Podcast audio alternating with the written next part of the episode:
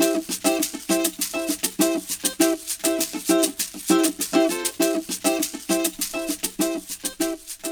und herzlich willkommen bei Natürlich ins Leben, der Podcast für Familien rund um windelfrei und bedürfnisorientierte Begleitung. Ich bin Daniela, Windelfrei-Coach, Stillberaterin in Ausbildung und Mama eines Windelfrei-Kindes ab Woche 1.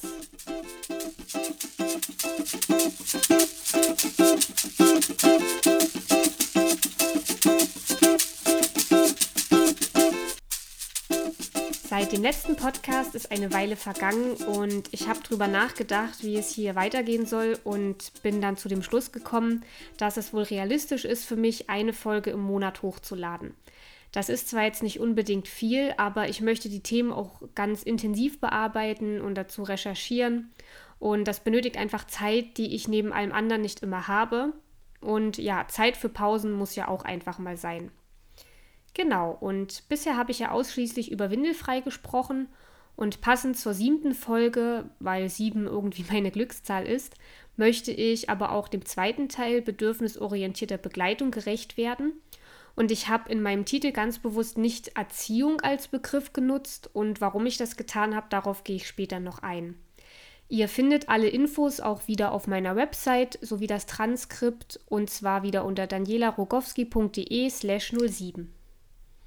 Bei bedürfnisorientierter Begleitung beschäftigen mich ganz viele Themen und Aspekte und ich versuche sehr, das Ganze auch auseinanderzuhalten und bestimmte Dinge dann lieber intensiv in weiteren Folgen anzusprechen. Das ist aber teilweise ganz schön schwierig und ich hoffe einfach, dass mir das heute trotzdem gelingt. Mit dieser Folge möchte ich erst einmal ganz grundlegende Dinge klären, was bedürfnisorientiert bedeutet und was es nicht bedeutet. Und da steige ich auch gleich mal bei mir selbst und meiner Entwicklung ein, beziehungsweise wie sich meine Geisteshaltung dazu verändert hat. Bevor mein Kind auf der Welt war, noch so bis in die Schwangerschaft hinein, hatte ich, wie garantiert viele von euch, so einen Reflex. Also immer, wenn ich irgendwo gelesen oder gehört habe, wir erziehen bedürfnisorientiert, da haben sich meine Augen so ungefähr 360 Grad gerollt und ich habe innerlich richtig genervt gestöhnt. Und ich bin da jetzt auch mal ganz ehrlich und gebe das zu, aber ich habe mich da auch hinterfragt, warum eigentlich? Denn jetzt bin ich ja ziemlich äh, begeistert davon. Ja, also zum einen finde ich, muss man sich da ja auch selber eingestehen, bevor das Kind da ist, da hat man ziemlich viel Meinung und wenig Ahnung. Und egal wie sehr man sich vorgenommen hat, ohne Pläne daran zu gehen, jeder und jede von uns macht sich welche. Man malt sich aus, wie bestimmte Dinge sein werden und stellt sich vor, was man eigentlich für eine Mama oder für einen Papa sein will. Und äh, ganz simple Klassiker sind da so niemals Zucker vom zweiten Geburtstag, niemals Fernsehen oder entspannt mit dem Kaffee und dem Kinderwagen in der Hand durch die Stadt schlendern. Grundsätzlich ist das ja auch gar nicht verkehrt und Träumen gehört ja auch zum Leben dazu. Allerdings kann es sein, dass das Kind es einfach ganz anders braucht. In meinem Beispiel war es also nichts mit Latte schlürfend im Kaffee sitzen und das Baby schläft, sondern ich renne 20 Runden mit ihm in der Trage um den Block, weil er dann einigermaßen zufrieden ist. Und das sind wir also wieder auch an dem Punkt, dass unsere gesellschaftlichen Vorstellungen von Babys nicht unbedingt mit deren Erwartungen und Bedürfnissen konform gehen. Das ist das eine. Der andere Punkt ist, fragen wir uns doch mal ehrlich, wie wird bedürfnisorientierte Erziehung denn so für die breite Gesellschaft dargestellt? Ich denke da persönlich sofort an dieses eine bestimmte TV-Format im Privatfernsehen, wo Erziehungsstile verglichen werden. Ja, das ganze Konzept ist ja eigentlich schon ein bisschen fragwürdig, aber ich finde, das Bild, was dort gezeichnet wird, ist relativ eindeutig. Und das nicht mal durch die Eltern selbst, sondern der Schnitt und die Kommentatoren tun da genug dazu. Jedenfalls entstand für mich der Eindruck, ah, das sind die Kinder, die alles dürfen, die keine Regeln kennen und um den Ausdruck mal zu gebrauchen, den Eltern auf der Nase rumtanzen. Daran musste also auch ich denken, wenn ich bedürfnisorientiert gehört habe und dabei ist das ein ziemlich großer Fehler. Denn was ich eben beschrieben habe, das entspricht BO so überhaupt nicht. Das ist eher laissez-faire und das zeugt auch in meinen Augen von Überforderung, gepaart mit dem Bild des Kindes als manipulativen Tyrann. BO gilt bei vielen als eine Art, es sich also einfach zu machen, die Kinder dürfen alles bestimmen und die Familie richtet sich ausschließlich nach ihnen. Mittlerweile weiß ich natürlich, dass das Quatsch ist. Bedürfnisorientiert zu handeln und zu erziehen ist in meinen Augen die schwierigste und komplizierteste Art, seine Kinder aufwachsen zu lassen. Und damit das nicht nur abschreckend klingt, es ist in meinen Augen auch die nachhaltigste und beste Basis, die wir ihnen bieten können. Das Erste, was ich empfehlen würde zu streichen, ist die Annahme, dass es bei Erziehung nur ums Kind geht. Klar, dieser neue Erdenbürger stellt unsere Welt total auf den Kopf und einen ganz neuen Lebensmittelpunkt dar. Aber es geht ja nicht nur ums Kind allein, sondern um uns als Familie. Warum die Zentrierung aufs Kind problematisch ist, ist übrigens auch ein spannender Punkt. Darauf komme ich aber, wenn ich über Jean Liedloffs Continuum-Konzept spreche. Aber das führt jetzt auch eigentlich zu weit weg vom Thema, was ich heute behandeln möchte. Genau. Ich finde daher auch Erziehung als Wort so ungünstig, denn es kanalisiert in meinen Augen den Fokus allein aufs Kind, an dem wir Eltern ziehen müssen. Was ja wiederum bedeutet, wir Erwachsenen müssen dem Kind erstmal zeigen, wo es lang geht und seine Persönlichkeit in die Richtung lenken, die uns zusagt. Das zeigen allein die Definitionen, die man so im Internet findet. Ich habe das also einfach mal gegoogelt und da haben wir einmal in der Kindheit anerzogenes Benehmen, anerzogene gute Manieren. Und da weiß ich gerade ehrlich nicht, ob ich lachen oder weinen soll. Und das zweite, die pädagogische Einflussnahme auf die Entwicklung und das Verhalten Heranwachsender. Dabei beinhaltet der Begriff sowohl den Prozess als auch das Resultat dieser Einflussnahme. Ja, das klingt für mich gleich ganz anders und irgendwie übergriffig. Kinder sind, wie sie sind, also falsch und wir Erwachsenen sind dazu verpflichtet, sie zu formen. So klingt das jetzt erst einmal für mich. Jetzt denken sicher einige von euch, ja gut, man kann es halt auch übertreiben und eigentlich meint Erziehung doch nur, dass man dem Kind zeigt, was unsere Normen und Werte sind. Ja und nein, finde ich. Ich bin ehrlich, ich sage auch oft einfach Erziehung im Gespräch mit anderen, weil dann jeder so ungefähr weiß, worum es geht. Aber leider spiegeln diese Definitionen, die ich eben genannt habe, so genau das Bild von Kindern wider, das unsere Gesellschaft nach wie vor hat. Kinder sind unperfekt und erst wir verhelfen ihnen dazu, gut und wertvoll zu sein. Gerade die erste Definition, ja, hat mich dann beim zweiten Lesen doch noch zum Lachen gebracht.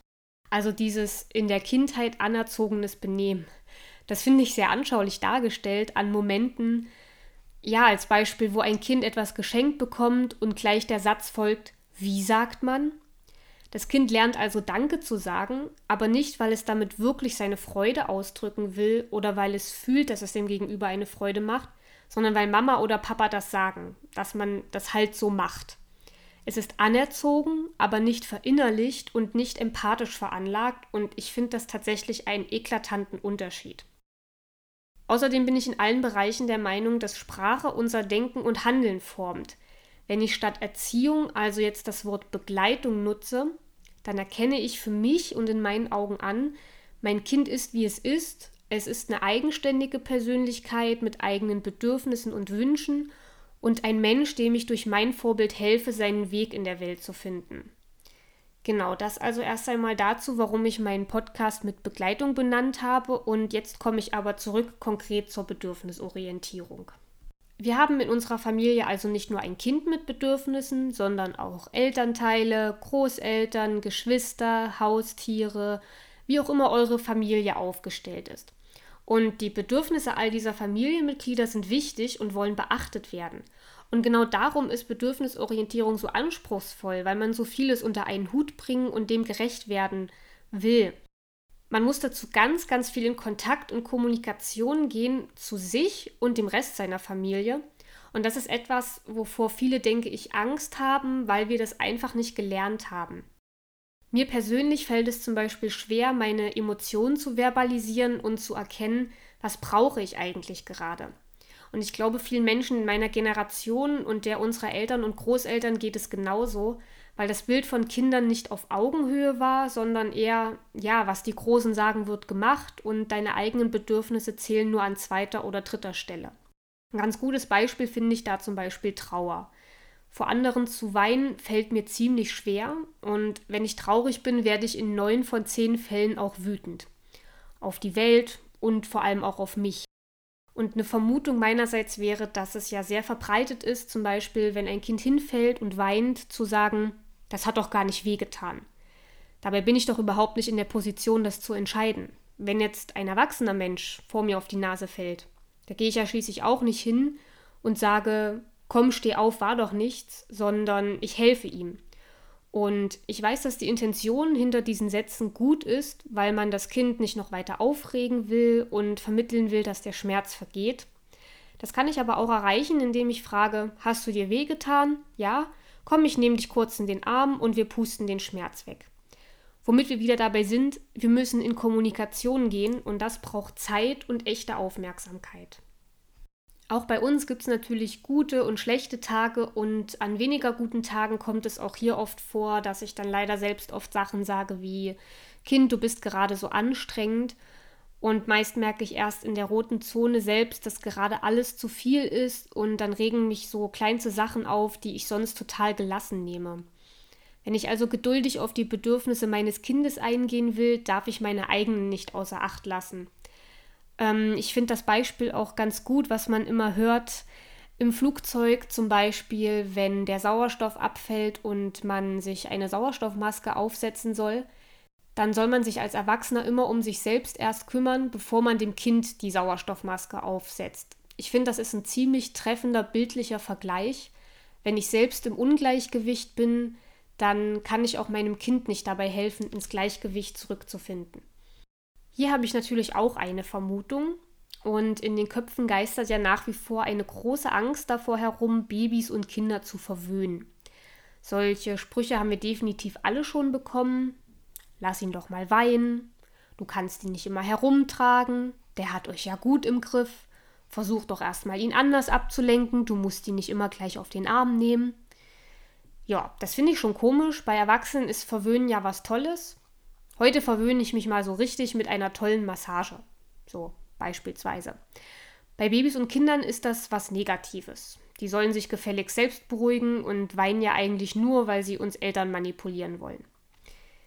Da am Rande Manipulation erfordert übrigens eine ziemliche Menge an kognitiver Leistung, unter anderem den Perspektivwechsel. Und das sind alles Dinge, die Kinder vielleicht gerade so mit vier Jahren langsam anfangen auszubilden.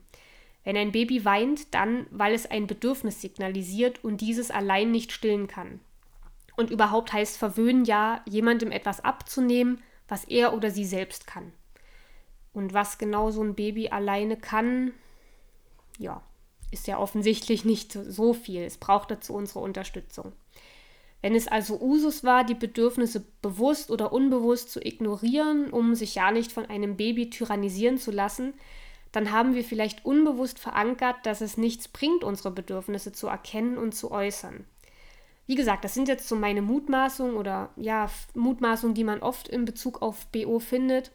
Und ich will damit weder meinen Eltern noch sonst jemandem ein schlechtes Gewissen reden, denn wir alle handeln auf der Wissensbasis, die wir aktuell haben oder hatten und mit dem Gedanken, unseren Kindern damit das Beste mitzugeben.